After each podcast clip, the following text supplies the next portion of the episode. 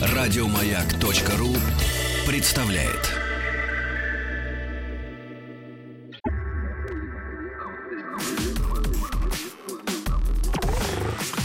Двадцать два.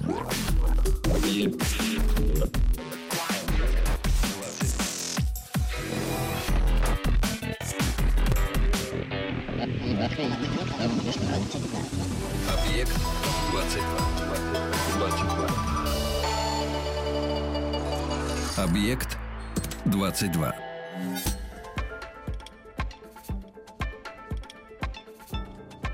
Нет-нет, день прожит совсем не зря. 22 апреля.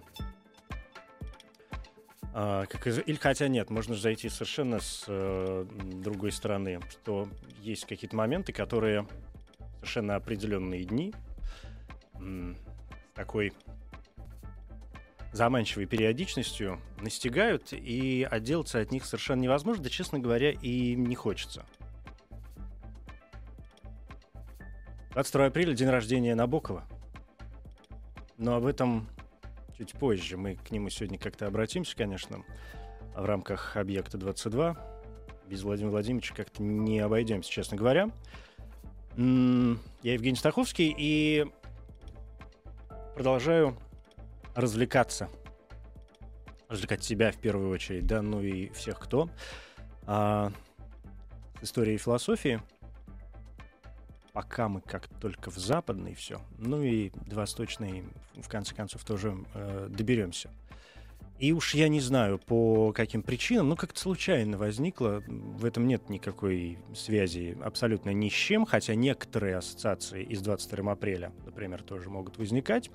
Но почему-то сегодня мне захотелось пойти прям практически, чтобы совсем в такую глубокую современность, но, в общем, обратиться к человеку, который от нас не так-то уж и далек. И я говорю о Карле Марксе, которого многие привыкли воспринимать как э, ну, как экономиста, конечно, да, как человека совершенно определенных, наверное, политических воззрений, как человека, серьезно повлиявшего на судьбу России, так или иначе. Но коль уж мы в истории философии, то хотелось бы обратиться, конечно, к э, Марксу именно как э, к философу. И здесь уже Кирилл Мартынов, кандидат философских наук, доцент школы философии Высшей школы экономики. Добрый вечер. Доброй ночи. Да, надеюсь, вы хорошо добрались, все было в порядке. Да. Спасибо, что нашли на меня время. И я, признаться, плохо себе представляю, честно говорю, вот в самом начале, как мы будем говорить о Марксе, обходя, скажем, все его вот эти параллельные моменты, экономику, политику, классовые теории и все прочее, и говорить о нем как о чистом философе, но вам-то уж тут видней, совершенно однозначно. А что такое Маркс действительно как чистый философ? Его можно воспринимать как чистого философа разве? Я с этой проблемой, пожалуй, сталкиваюсь Постоянно. достаточно регулярно, ну, как минимум раз в год, когда со своими студентами очередными прохожу, обсуждаю э, наследие Маркса. Радостный, пожалуй, здесь приятный, позитивный момент заключается в том, что с момента с, того, с той эпохи, когда Маркс воспринимался как ну, некое такое пугало, прошло уже достаточно много времени, четверть века, по сути. И современные студенты, разумные, хорошие студенты современные, они воспринимают Маркса, в принципе, спокойно. То есть он у них не вызывает никаких ассоциаций, ни негативных, ни позитивных. И они готовы его обсуждать, скажем, между Кантом и Ницше. Ну, такой нормальный исторический персонаж, э, серьезный человек, да, философ, социолог. Который, да, который может, э, помимо того, что он серьезный, помимо того, что он заслуживает нашего внимания, потому что об этом говорит преподаватель, э, он еще, наверное, может как-то повлиять или уточнить или переопределить э, наше мировоззрение. То есть речь не идет о том, что вы прочитали Маркса и поняли все о жизни, но речь идет о том, что вы прочитали Маркса и потратили время не зря и что-то узнали, что вам дальше помогает ориентироваться и в том числе и в нынешнем мире. И вот э, с фигурой Маркса часто возникает действительно вот эта проблема, о которой вы сейчас сказали. Действительно, Маркса пытаются растаскивать на разные сюжеты. на разные дисциплины, на разные институции даже. И с Марксом современный студент, если он учится в хорошем университете, неважно в России или в Европе или в США, современный студент он сталкивается в разных дисциплинах. Маркс это классик социологии, а, Маркс это человек, который повлиял на становление экономической теории. А, Маркс это участник политических событий 19 столетия, не только 20 не только на 20 век он повлиял, но и сам в 19 веке создавал, участвовал в создании э, интернационала рабочего. Он участвовал во французской революции. Французской революции он никак не мог участвовать, э, по крайней мере, если Но я, я имею в виду э, революции середины 19 века. Вот этой волны, которая ну, прокатилась он, по Европе. Он скорее воспринимал ее, то есть он не был ее участником, он скорее был ее наблюдателем, человеком, на которого она повлияла. И если речь идет про революции европейские 1848 года, то Маркс скорее для многих сторонников Маркса этот этап, когда революции, в общем, проиграли, э, это, это стало свидетельством поражения вообще всего революционного движения, но Маркс как раз это, от, это, от этой эм, темы отошел. То есть он все-таки решил, что революция продолжается, несмотря... Революция возможна, несмотря на то, что она в течение его жизни в основном терпела поражение по всей Европе. И э, мне кажется, что вот Маркс был в первую очередь живым человеком, мыслителем, и можно очень по-разному к нему относиться, но для меня вот отношение к Марксу является одним из признаков такого, даже, можно сказать, обывательского человеческого ума. А, люди недалекого ума или люди недостаточно любопытные, или, может быть, недостаточно образованные, они склонны часто считать Маркса таким шутом. Шутом, человеком, который, который был каким-то таким очень, э, очень ограниченных взглядов, которого, к которому нельзя относиться серьезно. Но, с другой стороны, я знаю массу примеров, и вот здесь могу сделать одну библиографическую, на мой взгляд, очень ценную ссылку. Э, современный французский автор Жак Аттали, французский такой социолог, философ, э, он написал биографию Маркса, которая на русском языке в 2007 году была в первый раз издана в серии «Жизнь замечательных людей» в этой нашей традиционной биографической серии. Вот э, Аттали, будучи совершенно не марксистом и будучи даже либералом, таким рыночником, он, конечно, показывает, что действительно Маркс это такая фигура, к которой невозможно относиться с пренебрежением. То есть Маркс даже у своих серьезных оппонентов вызывает уважение. Это, мне кажется, очень правильно. А, и можно спорить о его наследии, об его теории, но он заслуживает нашего внимания. И дальше вот мы обращаемся к этой теме Маркс как философ. Мне кажется, здесь ключевой момент заключается в том, что когда мы говорим о философии Маркса, акцентом именно на слово философия, то мы пытаемся реконструировать некую систему целостную воззрений Карла Маркса, человека, который очень много всего сделал в XIX веке, и учение которого, конечно, имело очень драматические и такие трагические отчасти последствия для века XX и даже, в принципе, для современного мира тоже. А Маркс как философ позволяет нам объяснить Маркса как социолога, Маркса как экономиста, Маркса как политика, вообще все эти многообразные фигуры Марксов, которые... Такие э, статуэтки слоников. Совершенно верно, которые возникают в дисциплинах, в учебниках, э, в курсах, которые студенты слушают в университетах. Э, и вот, пожалуй, наверное, даже здесь отчасти у меня есть такая претензия к некоторым коллегам, которые пытаются некое живое такое наследие, в принципе, достаточно ярко дышащее, говорящее само за себя, достаточно вот, может быть, если у нас есть эм, среди наших слушателей молодое поколение, на что я надеюсь, и, ну, я отчасти к нему и сам отношусь, все еще, э, я думаю, что многие из наших слушателей не читали, на самом деле, Маркса и не читали даже ну, какие-то такие его классические тексты, которые заставляли в советское время читать всех принудительно. Допустим, манифест коммунистической партии. Ну, который... «Капитал» проходили в старших классах школы. А, совершенно верно, да. Вот манифест коммунистической партии, я все-таки на это скорее сочинение сделаю акцент, а, в силу его ли... очевидных литературных достоинств, это то самое сочинение, которое начинается со слов а, «призрак бродит по Европе», и это призрак коммунизма. Вот а, если вы посмотрите, допустим, на первую главу, Э, этого сочинения под названием «Буржуазия и пролетариат», вы увидите, что это сочинение достаточно мощно написано с точки зрения литературы. Оно риторически прекрасно. То есть Маркс, в принципе, вот с точки зрения, ну, э, манифест написан в соавторстве с Энгельсом, Маркс — это человек, который очень ярко выражал свои мысли. То есть он стал Марксом не потому, что он просто был каким-то доктринером и революционером, а потому что действительно он умел зажигать людей, как вести людей за собой, вот просто своим силой своего слова. У него в конечном итоге ничего, кроме его слов и его книг, за его душой не было никаких, никаких более масштабных каких-то сил. Здесь вы совершенно правильно заметили, работают действительно вот те несколько моментов. Во-первых, у него хорошее образование, он действительно был э, довольно развитым человеком, да, любые биографические источники говорят, что он знал множество языков, что он интересовался не только науками, которые ну, казалось бы, имеют к нему прямое отношение, но и множественными, множеством параллельных каких-то э, специальностей, вплоть до изучения небесных светил, камней и бог знает чего еще. Э, и, опять же, жизненный опыт, э, потому что, ну, всем известно, что родился он в Германии, а ведь ранняя иммиграция, Лондон, э, вот эти все революции, которые прокатились по Европе, и окей, не участником, но свидетелем которых он, в общем, был и так или иначе выражал по этому поводу свою м, точку зрения, это все, конечно, накладывает на него какой-то отпечаток. И если мы говорим о литературности, у меня есть ощущение, что ну, середина 19 века, же такой вот романтический и пост, может быть, уже немножко романтическая эпоха, когда какие-то новые идеи, новые идеалы, это вообще возрождение такой правильной литературной традиции в философии, которая дальше получала э, свое развитие через Ницше, через, я не знаю, французских экзистенциалистов, ну и так далее.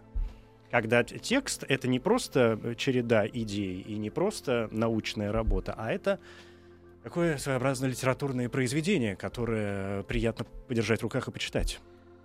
Это совершенно верная оценка. Э, Маркс действительно для многих западных авторов уже 20 века, допустим, для Мишеля Фуко, французского автора, э, встраивался совсем не в череду марксизм-ленинизма, чтобы мы под этим термином не понимали, и там вообще советской всей этой философии. Фуко, безусловно, живший в середине, э, ну, во второй половине 20 века во Франции, он был предельно далек от этого контекста. Для него Маркс встраивался действительно в череду таких великих интеллектуалов-бунтарей, к которым можно еще отнести Ницше. С некоторой натяжкой можно сюда же отнести Дарвина. И сюда же можно отнести Фрейда. Вот эта четверка часто фигурирует в разных контекстах. Ну, что касается литературности, вот я, мы, мы как бы сейчас двигаемся каким-то все-таки к формулировке, не, некой, не, не, к попыткам в наше в отпущенное нам время от, определить Маркса как философа, но вот цепляясь за идею литературности, я хочу скажем, вспомнить одно из самых известных его изречений, это э, религия опиум народа. Вот обращая ваше внимание, мне кажется, сам, сам даже этот очень локальный сюжет заслуживает нашего внимания. Мы много раз слышали эту фразу «религия, религия опиум для народа».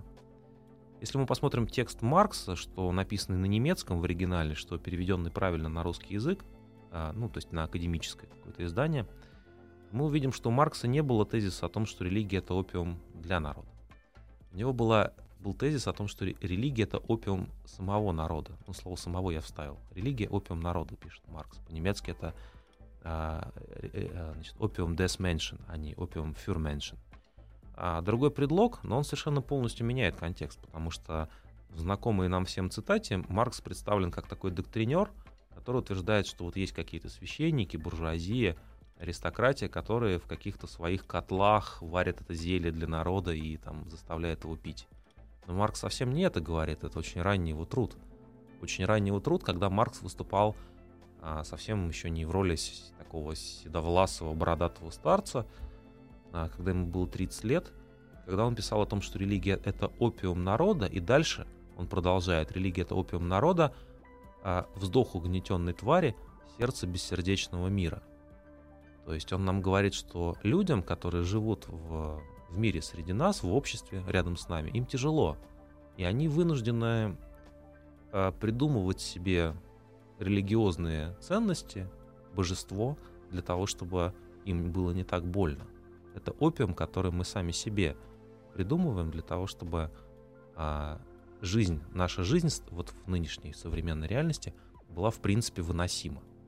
Здесь возникают сразу два э, момента. Первый есть мнение о том, что Маркс, ну, понятно, не изобрел, но, м, так сказать, возродил э, материализм и м, увязал его с человеческой историей. Это известные слова. А, и второй момент — это безусловное обращение Маркса, взгляд э, его на... То есть здесь появляется та самая классовая теория, то есть его взгляд не на какие-то там на абстрактные категории, а на совершенно определенную категорию людей, которые существуют в этом мире и с которыми вроде как надо что-то делать и воспринимать. Э, то есть человек, но не просто человек, а работник, да, человек э, трудящийся, возникает у него как э, философская единица. Да, это безусловно так. Я думаю, что вот, может быть, я для кого-то скажу вещь такую, мягко говоря, не каноническую. Можно оспорить то, что Маркс был материалистом. А, не в том смысле, что он был идеалистом, просто я хочу сказать, что вообще, в принципе, это само это противопоставление, оно несколько у нас преувеличено и так вульгаризировано. Ну да, тут вот. надо понимать, что мы вкладываем в понятие а, идеализма. Да, это вот действительно Владимир Ильич Ленин, я не хочу им как-то к нему пренебрежительно относиться, но он все-таки был в первую очередь таким политиком-практиком, во вторую очередь э, теоретиком-интеллектуалом, и вот в этой своей второй роли он выступал как такой э, доктринер, который заявил однажды, что основной вопрос философии это вопрос о том, что первична материя или сознание, то есть материализм или идеализм. И в Советском Союзе действительно нас так и учили. Ну, там, меня, нас с вами уже так, наверное, не учили, но наших учителей все еще учили именно так. И мы к этому как-то так постепенно привыкли, и, в принципе, до сих пор так и думаем. Ну вот, э, взять... Маркс сам об этом ничего не писал, во-первых. Во-вторых, он э, говорил о том, что, собственно, смотрите, вот, допустим, если мы берем факт общественной жизни, в этой общественной жизни есть э, базис, ну, который связан с экономическим производством, а есть надстройка, которая связана с духовной жизнью человечества. В принципе, если вы, э, как некоторые комментаторы Маркса говорят, если вы считаете, что базис отличается от надстройки, то вы уже, в общем, не, не, не так уж сильный материалист. Вы, конечно, говорите, что, конечно, в фундаменте всего исторического процесса лежит развитие производительных сил и техники, и классовая борьба. Но потом все эти, все эти вещи порождают нечто иное. Понимаете? И здесь Маркс вот э, перестает быть таким... Э, Маркс перестает быть героем истории, связанной с советской философией, в которой много, на самом деле, всяких было светлых моментов, но, к сожалению, в основном был такой, в основном, репрессивный, э, начетнический, схоластический, догматический дух. И я хочу вбросить просто вот, ну, как бы для того, чтобы вы мне, вы мне эту подачу отбили, я хочу начать разговор непосредственно о Марксе как философе, ключевого понятия, которое действительно связывает воедино а, многие темы Маркса, это понятие отчуждения. И здесь отчуж... тема отчуждения, эм, Фройдинг по-немецки, появляется достаточно рано в работах Маркса, и, и связано оно изначально с чисто экономической темой, а, о том, что в рамках общества, где есть наемный труд, продукты нашего труда не принадлежат нам. То есть, иными словами, мы приходим устраиваться на работу, а мы тратим на работе большую часть нашей сознательной активной жизни, мы производим на этой работе некий продукт. Во времена Маркса это был скорее продукт материальный вполне, связанный с промышленным фабричным производством. В наше время это может быть радиопередача или любая работа, сделанная в офисе, э, называемым офисным планктоном или клерками, как в предыдущую эпоху было принято говорить. А, и а, дальше мы получаем зарплату, а, и зарплата компенсирует отчасти наши издержки, но то, что мы, то, на что мы тратим нашу жизнь, нам не принадлежит. И мы ждем, понимаете, мы ждем пятницы, мы ждем, когда начнется уикенд, мы ждем отпуска. В конечном итоге вся наша жизнь становится чем-то чужим для нас самих. И вот это ключевой момент, от которого, от которого на самом деле все отталкивается. Потому что выясняется, что социальная некая единица вот этого отчуждения и единица экономической теории, связанной с, прибав... с теорией прибавочной стоимости, с тем вопросом ключевым для, особенно для позднего Маркса, откуда берется богатство, собственно, в мире, трудовая теория стоимости, так называемая, о том, что все, собственно, создается трудом, в конечном итоге все ценности в этом мире, она оказывается связана с вопросом о человеческой природе. И здесь, когда мы входим, потому что отчуждение в конечном итоге, начинаясь как вопрос о работе и о продукте труда, который нам принадлежит или не принадлежит в капиталистическом обществе, скорее всего, не принадлежит, в конечном итоге распространяется на все отношения между людьми. А, собственно, у Маркса есть еще один термин овеществление, который означает, что конечном итоге все отношения между людьми становятся, превращаются в товарно-денежные. Ну, скажем, есть отношения между учителем и учеником в рамках университета. Но университет это всего лишь компания по продаже там, репутации, диплома и знаний. И на самом деле студент это клиент, а тот человек, который мы раньше называли его учителем, это просто поставщик услуг. Образовательные услуги, вот этот вот термин из современного мира. И вот теперь представьте себе, что у вас в мире ничего не остается, кроме услуг, потребления, товарно-денежных отношений. Отношения между родителями и детьми, отношения между а, мужем и женой, отношения между а, радиостанцией и гостем радиостанции. А, все эти отношения являются сугубо товарно-денежными. Все, чем мы занимаемся, это производим продукт, который затем куда-то, а, собственно говоря, передается неким третьим лицам, собственникам, собственникам средств производства. Вот. И вот Маркс в этом, в этом контексте спрашивает, а что же, собственно говоря, такое человек? И насколько человеческая природа, если она вообще существует, э, релевантно сочетается вот с этой структурой общества, в котором мы себя обнаруживаем, где есть частная собственность на средства производства и где фундаментальным э, способом отношений между людьми является отчуждение и овеществление. И вот здесь начинается Маркс как философ. И с этого, собственно, он начинается. И этот вопрос о природе человека, он в конечном итоге для Маркса и является тем драйвером, который заставлял его а, заниматься политикой, призывать к революции и, в общем, как одержимый, по-настоящему, как одержимый писать свои тексты. Сейчас мне надо все это осознать немедленно.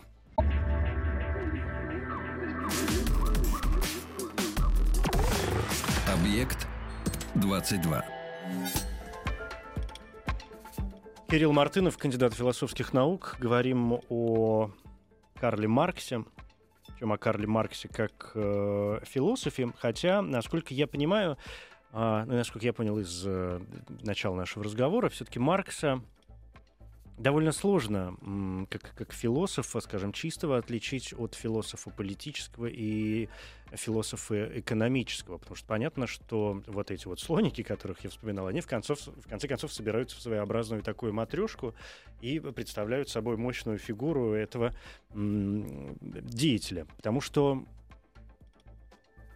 ну, Маркс, насколько я понимаю, хотя, может быть, я заблуждаюсь, вы сейчас мне расскажете какие-то подробности, а, не занимался ведь действительно проблемами, ну, я не знаю, э, сущего или а, проблемами Бога, ну, по крайней мере, серьезно, да, не занимался. То есть он был направлен на человека. И некоторые известные и уважаемые люди оставили ведь ему не то чтобы в вину, но задавались вопросом и утверждали, или предполагали, что в этом заключается основной, скажем, недостаток э, Маркса, да, что он в центр своего учения, своих взглядов поставил человека. И все, что нас должно занимать, это человек. Ну, справедливости ради, многие философы ставили и до, и после Маркса в центр своего учения человека. И на самом деле... Ну, Платону это можно э, простить, а с тех пор, как мы узнали, что а, ну, Земля вращается вокруг Солнца, скажем, а Солнце скажем, если, это маленькая звездочка... Если в вашей передаче, я надеюсь, будет найдется когда-нибудь место для, скажем, философа Сартра или Камю. Найдется, конечно. А, и тогда мы сможем снова обнаружить, что в 20 веке тема такого антропоцентризма, постановки в центр нашего мышления – э, человеческой судьбы, человеческой жизни, она в 20 веке очень мощно вернулась. Отчасти это было связано с трагическими событиями. А не последствия ли это и Маркса, кстати говоря, когда мы выясняем, потому что экзистенциалисты, а, безусловно говоря, о человеке говорили, ну, чтобы далеко мы и глубоко в них сейчас не, не залезали, о бесцельности и, в общем, бесполезности человеческого существования. А, и о проблемах это, вот это этой с одной стороны верно, с другой стороны далеко не все экзистенциалисты говорили о бесцельности. Были экзистенциалисты, которые имели некую сложную концепцию на этот счет, как у Сартра. Были экзистенциалисты вообще религиозного характера, скажем, как Габриэль Марсель, который был верующим католиком и который пытался свою христианскую веру совместить с экзистенциальным учением. Но Ну, э, бог с ними, да. Э, Давайте да, к мне Марксу кажется, да, вернемся. давайте вернемся, давайте вернемся к Марксу. А, Мне кажется, что главное, одна из главных вещей в именно философии Маркса заключается в том, что он попытался показать, что говорить о сущем или иными словами в нашей нынешней терми- в нашей терм- терминологии, характерной для нашей передачи этой, заниматься чистой философией и заниматься политикой, революционной деятельностью, экономической теорией, это одно и то же. Это одно и то же, и более того, заниматься одним без другого абсолютно бессмысленно.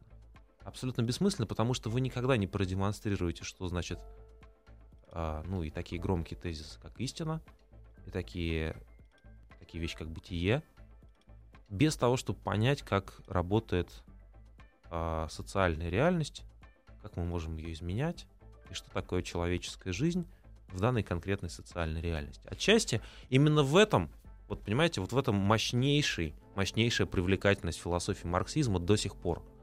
Потому что есть один такой, например, момент, переход теории в практику, чему наше поколение наших а, бы, Идеологов. поколение наших вот советских людей, их заставляли это учить все в университете, они от этого очень сильно страдали, нас сейчас не заставляют, нам проще. Понимаете, я вот для себя переход теории в практику для своих студентов я поясняю так. Вот вы написали книгу, и в этой книге говорят, что мир, в котором вы живете, несправедлив.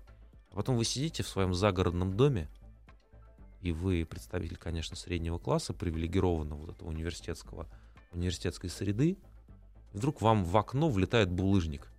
На, нем- на этом булыжнике при- там привязан лозунг из вашей цитата из вашей книги. Вот это классная книга, понимаете? Вот это теория, которая действительно работает. Это теория, которая заставляет людей думать, а думать в данном случае это не сидеть на диване, не перелистывать страницы, а это выходить на улицу и говорить, я понял, что что-то не так, понимаете? И дальше я должен с этим что-то делать. Я для своих студентов предлагаю, э, ну, время от времени предлагаю такую, поиграть такое простое творческое задание. Вот у Канта были так называемые четыре основные вопроса философии, очень простые. Что я, что я могу знать, что я должен делать, на что я могу надеяться, и что такое человек. Это последний фундаментальный вопрос. И вот я предлагаю студентам придумать, этого нигде не написано, я предлагаю им придумать ответы на эти вопросы от лица Маркса. Вот как бы Маркс мог эти вопросы прочитать и ответить. И мне кажется, здесь как раз раскрывается, вот в этой истории раскрывается потенциал этой философии гуманистической. Кстати, обратите внимание, вот Абсолютно гуманистический. ставить, да, ставить да. э, человека в центр, это значит быть гуманистом, потому Гуманизм, что все конечно. вокруг Не зря человека. вы экзистенциалистов И, вспомнили. и, и, конечно, и так и не буду сейчас эту тем, этой темы касаться. Маркс, и это, это надо очень четко понимать, и на этом я там готов настаивать. Ну, это пока такая косвенная тема. Маркс и советская философия марксизма это две достаточно разные вещи. Но, безусловно, всегда есть вопрос идеи и воплощения. Ну, даже, не, во-первых, идеи и понимания. Прочтения и идеи, да, практики потом и так идеи далее. и воплощения. Это идеи и идеи и последствия. Ну вот Воплощение Вы, вы знаете, мы идеи. взяли паузу, и, и, и после этой паузы все-таки давайте ответим от лица Маркса, как я предлагаю на эти вопросы. На вопросы Канта? на вопросы Канта. Вот смотрите, что я могу знать по-настоящему? Вот ответ Маркс какой. Я могу знать, что меня эксплуатируют. Я могу знать, что я работаю на дядю, получаю зарплату. Я работаю на глупой работе, которая мне не нравится, и отдаю продукты своего труда третьим лицам. Взамен получаю уикенды, зарплату, отпуск и пенсию, в лучшем случае. Это значит, что моя жизнь, вообще говоря, не моя. И это такое знание, на самом деле, которое, от которого нельзя избавиться. Вот пока мы находимся в классовом обществе, в обществе, где есть наемный труд и частная собственность. Мы это будем знать. Но разве Это- здесь не включается свободная воля? Не хочешь, не А, делай, живи св- в бочке. Свободная воля. Ну, дело в том, что в бочке можно жить в теплом климате при условии, при условии климат, в некоторого, благо, э, благо, как сказать, расположения аборигенов, которые вокруг этой бочки. И Диоген, безусловно, мог жить в бочке, когда он был такой афинской достопримечательностью, посмотреть на который при, приезжал Александр, Великий, Македонский и так далее. подобное. Нас, нам бочка не светит, мы должны будем зарабатывать себе на жизнь. Это то, что, это то, что составляет наше реальное знание. Дальше, второй вопрос. Что я должен делать? Вот здесь, собственно говоря, Маркс включает свою такую марксистскую машинку. Ты должен понять, что после того, как ты осознал пункт первый, что тебя эксплуатируют, единственный способ оставаться человеком для тебя — это ставить задачу по изменению мира. И, собственно говоря, здесь есть очень маленькая такая работа Маркса, тоже достаточно молодого Маркса, тезиса о Фейербахе, который заканчивается такими, такой фразой. Прежняя философия заключалась в том, чтобы различным образом объяснять мир, в то время как задача новой философии заключается в том, чтобы изменять его.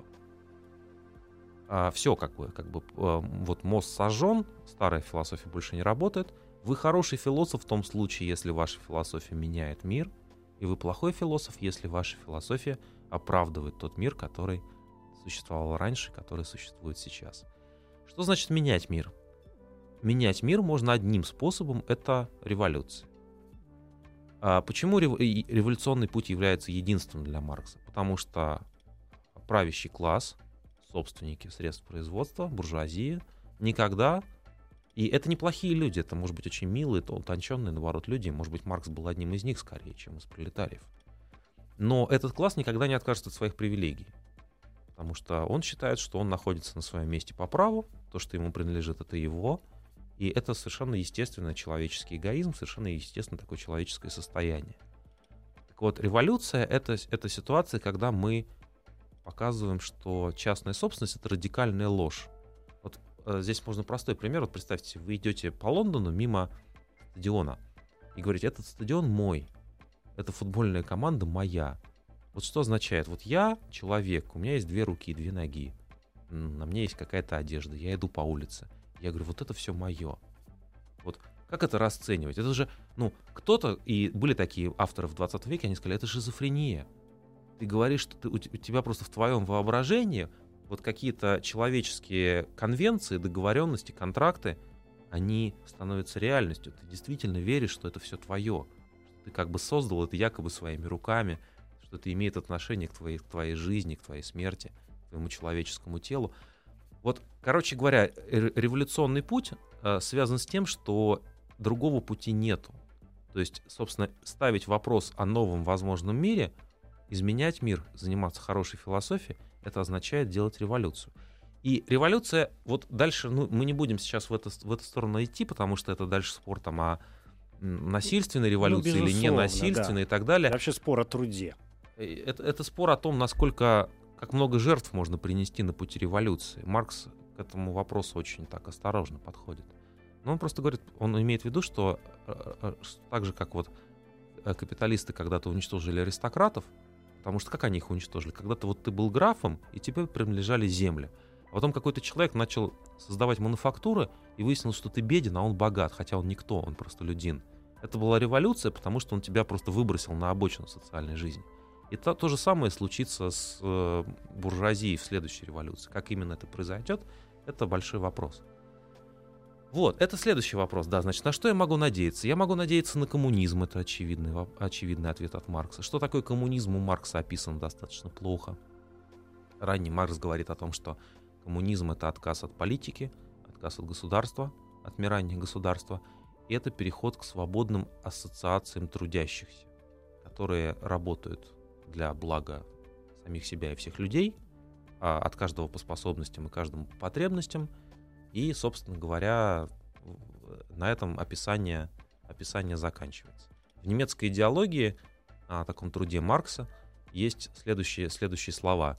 В этом грядущем обществе, пишет Маркс, утром я буду, допустим, печь хлеб, а после, значит, а, в обед заниматься литературной критикой, после обеда писать картину, а вечером пасти скот. И не буду от- в результате этого, говорит Маркс, становиться ни хлебопеком, ни критиком, ни художником, ни пастухом. Я буду свободен. Ну, останусь человеком. А это, собственно говоря, то, что называется утопией, да. Утопией, то есть некой несбыточной мечты о, о возможном грядущем обществе. Статус утопии очень сложный. С одной стороны, мы склонны говорить о том, что утопия невозможна, это в каком-то смысле слова очевидно. А с другой стороны, представьте себе общество, где нет ни одной утопии, а иными словами, переводя на обыденный язык, нет ни одной мечты. Ну, кроме там заработать деньги, украсть, жить, пожить красиво, купить себе яхту, это предел. Понимаете, больше ничего нету, кроме... То есть, как бы, люди живут для того, чтобы в конечном итоге, в лучшем случае, всех возможных купить яхту и на ней умереть. Ну, может быть, вопрос мечты тоже очень широкое вот. понятие. У нас остался четвертый э, вопрос Канта, на который нам предстоит э, ответить, но тут еще категории у нас некоторые включатся.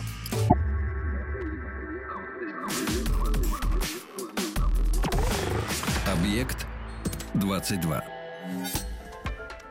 И что, исходя из этого, с четвертым вопросом? А с четвертым вопросом самое важное и самое интересное, и ровно то, почему мы говорим о Марксе как философе. Значит, вопрос, четвертый вопрос Канта, что такое человек? Маркс отвечал бы на него следующим образом. Человек — это свобода и творчество. Свободный труд, используя другие термины. И вот отсюда возникает а, объяснение, какие, собственно, претензии у Маркса были к тому обществу, в котором он жил и в котором он умер, капиталистическому обществу. Капитализм не плох не потому, что он несправедлив, не потому, что он кого-то эксплуатирует, не потому, что в нем есть бедные и богатые, а потому, что он не дает человеку быть человеком. Капитализм — это такая система, при которой человек невозможен. И его нужно уничтожить с точки зрения Маркса. Именно потому, именно для того, чтобы дать возможность человеку оказаться в итоге тем, кем он должен быть. Здесь я хочу э, привести интерпретацию. Есть э, известный достаточно русскоязычный философ, живущий в Германии, с такого российского происхождения, Борис Гройс. И он в одной из своих статей дал, по-моему, очень красивое определение. А что такое марксизм? Он сказал, вы знаете, Маркс продукт своего времени. Он вырос в 30-е, 40-е годы 19 столетия. Это эпоха романтизма. Что такое романтизм? Мы знаем, это Байрон, это Шиллер, это в России, это Лермонтов. Нас учили писать сочинения об этих людях, о том, что они, поднимаясь над толпой, закутавшись в плащ, из своей головы берут свои гениальные произведения, творят гениальную поэму, и в школьных сочинениях по литературе мы должны понять авторский замысел. Это вот есть такая картина Каспера, художника «Странник над морем тумана». Очень знаменитая картина человека, стоящего в плаще над, на скале над э, бушующим э, морем. И вот теперь представьте себе, что Маркс был таким философом-романтиком. Он хотел, чтобы каждый человек, каждый пролетарий, самый жалкий человек на Земле, мог стать таким гениальным поэтом, а, где вместо литературного сочинения на выходе, в результате нашего человеческого освобождения, человеческого творчества, создавалась бы наша человеческая жизнь. Каждый пролетарий превращался бы в этого романтического поэта, а, продуктом которого творчество, которого становилась бы человеческая жизнь, которая действительно способна называться человеческой. Это его характеризует с положительной стороны. У нас осталось, к сожалению, не так много времени, но у меня есть несколько вопросов. А, ну, то есть я, конечно, не собираюсь с вами спорить, поскольку спорить тут не о чем особенно. Мы говорим о Марксе, о его видениях, о его теориях, которые так или иначе входят в нашу жизнь. А, безусловно, Маркс практически как любой э, автор и как любой философ, уж тем более продукт своего времени, да. Э, вы сказали, сейчас напомнили нам в очередной раз о романтизме, но в это же время не стоит э, забывать о том материальном мире, в котором э, Маркс жил. Это сначала там начинающийся, а потом уже довольно серьезно развивающийся э, технический прогресс, и попытка вклиниться вот э, в эту систему, безусловно, вынуждала его искать ответы на те вопросы, которые он сам себе задавал. Опять же, из его биографии мы прекрасно знаем, что он довольно бедно жил, да, и, и что говорит о том, что, в общем, как-то зарабатывать, наверное, камнетесом он не очень хотел. Ну, я не знаю, или не мог по состоянию здоровья, или своей жизнью пытался быть вот тем идеальным человеком.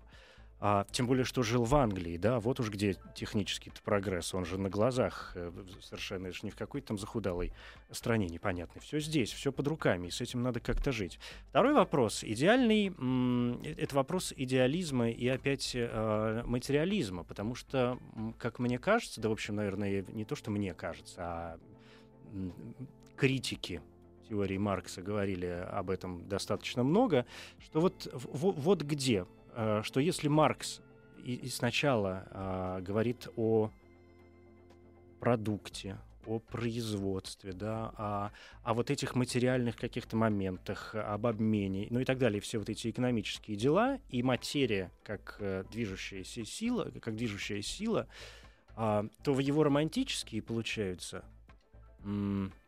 сейчас будет такая, такое повторение, но бог с ним, такие романтические его идеалы как раз говорят о его а, идеалистических настроениях вполне, да, таких романтических идеалистов, то есть он идеалист, по сути. И третий э, момент из всего из этого, что действительно вот этот человек в центре, в центре мира и жизнь э, человеческая, как-то Маркса, мне кажется, сгубила и самого, потому что мы же, ну, с точки зрения, опять же, сегодняшнего дня, и, но ну, я не думаю, что этого не понимали в XIX веке, это было понятно достаточно давно, что есть такая неприятная вещь, как человеческая природа, и Конечно, вот та самая утопия проявляется, когда с утра я булочник, днем я художник, а вечером я бабушку перевожу через дорогу, и при этом остаюсь просто человеком. Но на самом-то деле я хочу лежать на диване, плевать в потолок и смотреть круглосуточно телевидение. И чтобы вот эти вот все остальные, которые на самом деле мне не очень нравятся, приносили мне здоровенную теплую булку. Знаете, я думаю, что Маркс, вот я, конечно, не был с ним лично знаком по понятным причинам, но я, насколько я читал о нем и насколько я его понимаю, он был счастлив, конечно. Он был счастлив, потому что он прожил свою жизнь в борьбе, он прожил, прожил свою жизнь, в, первую очередь, в интеллектуальном противостоянии против того мира, который он, отчасти которым он восторгался. Это мир прогресса, такого технологического в том числе. Есть даже такая шутка, если бы Маркс видел бы интернет, то он бы забыл бы про революцию, потому что он просто начал бы там гуглить копаться в каких-то деталях. Но это очень приятный мир. Представляете, каждый день вот такие открытия. Сегодня, да, это на сегодня уже ничем не удивишь. Верно. Я думаю, что вот его, машину времени изобретут, его, скажешь, ну, его окей. счастье Маркса просто немногие не способны понять, не всем это надо, он действительно был не очень богатым человеком. Но он был счастлив в своей, в своей этой интеллектуальной жизни. Мне кажется, Марк, вот а, по, поводу, по поводу человеческой природы, Маркс считал, что человеческая природа меняется. Что ее испортил, испортило классовое сознание, классовая жизнь, и в будущем обществе человек станет лучше, конечно. И его можно этом... воспитать, да? Его можно воспитать, и на этом советская утопия была так трагически э, завершившаяся, э, основана, и многие советские большевики об этом писали тоже, ну, ранние, вроде Бухарина. А из этого всего вот в современном мире остался марксизм как такая машина по производству эмансипации. Вот смотрите, в XIX веке ведь марк марксизм сыграл не только в России, он сыграл, допустим, в Китае, он сыграл в Вьетнаме, на Кубе, целом ряде стран, в Африке, в Южной Америке. Все эти страны, они считали, что они порабощены. И для них марксизм, вот это красное знамя, звезда, а символы коммунистического движения, для них стали символами национального освобождения. И то же самое касается не только наемных работников или, или угнетенные страны, но это касается и женщин, допустим, феминистическое движение с марксизмом тесно, тесно связано движение феминисток и так ну, далее. любое движение за равноправие, безусловно. Да, совершенно верно. Марксизм в этом, в первом смысле слова, это такая машина по производству эмансипации, свободы, освобождения. Все, что, все, что угнетено, должно быть освобождено. А последний момент, и очень важный в марксизме, сводится к тому, что Маркс всегда предлагал, как бы, знаете, вот как Буратино, вот он увидел холст, нарисованный на стене, и проткнул его носом, чтобы, ну, там, случайно, чтобы посмотреть, а что же там внутри. Вот как бы современная критическая теория, уже марксизм 20 века, и современный марксизм, вроде Славоя Жижика, такого знаменитого философа, они учат постоянно смотреть, а что же там внутри. Вот, например, вы говорите о романтической любви какой-то человек, о том, что я буду тебя любить всегда, выходи там за меня замуж, женщине вы говорите. А марксисты говорят, да вы просто хотите бесплатную рабочую силу домой, служанку, понимаете, чтобы она готовила вам ужин и мыла посуду. И человек говорит, наша страна должна там быть великой и укрепляться. А этот человек просто хочет заработать на военных э, поставках, на продаже оружия. И вот каждый раз марксизм предлагает вот, вот эта сцена, а вон там кулисы и те механизмы, которые реально создают социальную жизнь. И в этом смысле слова для нас это все очень важно и актуально. Да, Маркс, безусловно, очень интересный э, человек, и наследие его велико, и изучать его, безусловно, мне кажется, ну, мне кажется, важным, чтобы понимать, во-первых, какие-то механизмы, которые происходили в умах и душах людей, как минимум в XIX веке, поскольку, насколько я понимаю, в общем, эти процессы он достаточно хорошо описал. Но и любая философия любого, любого совершенно века и направления нам ведь нужна еще и для того, чтобы мы подумали, не совершаем ли мы те же самые ошибки. Да? Спасибо вам большое. Спасибо. Э, Кирилл Мартынов, кандидат философских наук, доцент школы философии Высшей школы экономики. Карл Маркс. Да, спасибо. Доброй ночи.